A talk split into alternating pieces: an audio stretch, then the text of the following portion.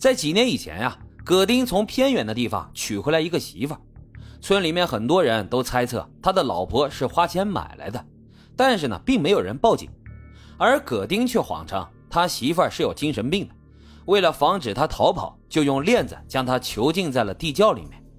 后来他的媳妇儿给他生了一个孩子，母子两个人就在地窖当中生活，相依为命。而那孩子呢，并不是哑巴，但是他从来都不说话。由此可见，这母子俩的生活过得是有多么糟糕，而这孩子也成为了母亲地狱般生活的唯一希望。地窖里面没有阳光，媳妇的皮肤变得非常白，很快又变得胖了起来，身材臃肿，就像一头大白猪。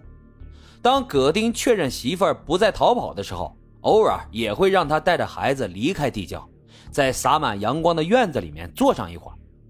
可以想象得到。在一个暖洋洋的春日下午，他坐在小板凳上面，将儿子从左膝抱到右膝，紧紧地搂在怀里。母子两个人都不说话，只是这么相互依偎着。但是她的丈夫葛丁投来的却是厌恶的眼光。只要他的心情不好，或者是喝醉的时候，都会把妻子狠狠地揍上一顿。而孩子呢，就站在一边，看着苍白的小脸上没有任何的表情。葛丁的地窖除了关人。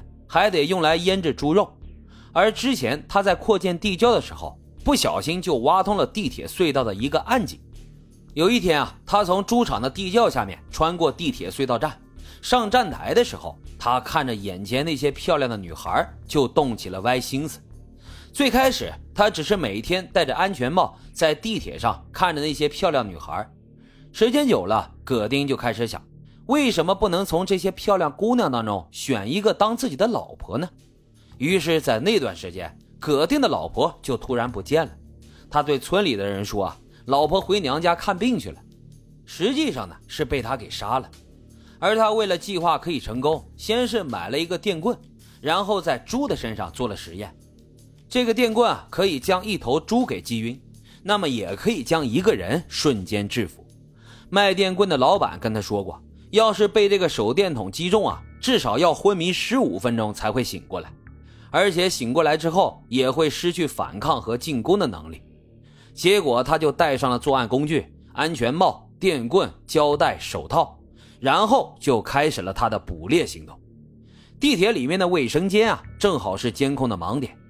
当天，葛丁将安琪电晕之后，就把她拖到了卫生间，然后捆绑好手脚。葛丁扛着安琪站在女厕所的一个格子间里面，因为那是最后一班地铁，他得等到乘客都走完了，这才背起自己的猎物，慢慢的走进地铁隧道。结果没走多远，安琪的手机就响了，这可把葛丁吓了一跳。他于是丢掉手机，继续往前走。前面呢，又突然出现了一个人，又把他给吓了一跳。这人就是前面咱们说的那个污水处理工人。葛丁用电棍电晕了工人之后，然后将他给勒死了。葛丁知道隧道内的地铁上都带有高压电，而他的作案工具当中并没有绝缘鞋，而被他杀死的那个污水工人穿的正好是绝缘鞋，所以他毫不犹豫的就换上了鞋子，而这也成为了警方日后破案的突破点。葛丁将安琪背回了自己的房子，大伙儿可以想象啊，在那几天。在安琪身上究竟都发生了些什么事儿？从安琪被囚禁的第一天，这个平日里趾高气昂、冷若冰霜的女人跪在地上是痛哭流涕，苦苦的哀求葛丁放了她，但葛丁却是无动于衷。此时，这个富家小姐居然主动脱光了衣服，要求交合，只求葛丁完事之后啊可以放她走，而且还指天画地的保证离开以后绝对不会报案。但葛丁呢没有说话，只是一直的摇头。然后他一把就抱住了安琪，跟他说要跟他结婚。安琪听到这番话，当场就崩溃了，脑袋突然就放空，说不出来任何话。旁边的葛丁却拨通了一个办假证的电话，让他给自个儿办个结婚证。办假证的接到电话，当时也懵逼了，他也是第一次收到这种业务呀。于是让葛丁自己去民政局办理。但是葛丁依旧让他们办，结果这结婚证还没有办好，警察就闯进了葛丁的家。葛丁呢从地窖内的入口跑进了地铁隧道。当天地铁停运，警方出动了大量的警力全面追捕。上级命令必须要在天亮之前抓获凶手，因为地铁停运会造成整个城市的交通混乱，损失和影响都是十分巨大的。由于每个地铁站的入口都有可能成为他的逃跑出口。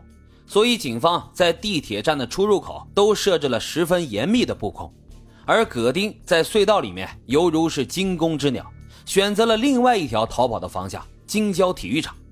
我们在开头就说过，体育馆修建泳池的时候，因为地陷的缘故，不小心呢挖通了地铁隧道的竖井。天快亮的时候，葛丁发现了这个出口，他欣喜若狂的以为可以从这里逃出升天。但是刚一露面就被两个警察给抓获了，而这两个人就是包斩和华龙。另一边，副局长在猪场里面发现了大量的人的血迹，看来啊，他把老婆和孩子都杀了，只不过不知道抛尸地点在哪儿，也许尸体在地铁隧道内的某个地方。另外，警方还在他的家里发现了几本很旧很旧的英语书和课本，上面还有女性的字迹。副局长怀疑。他的老婆压根儿就不是买来的，很有可能也是从地铁站里面抢来的。故事到这儿呢，基本上就说完了。葛丁也受到了应有的制裁。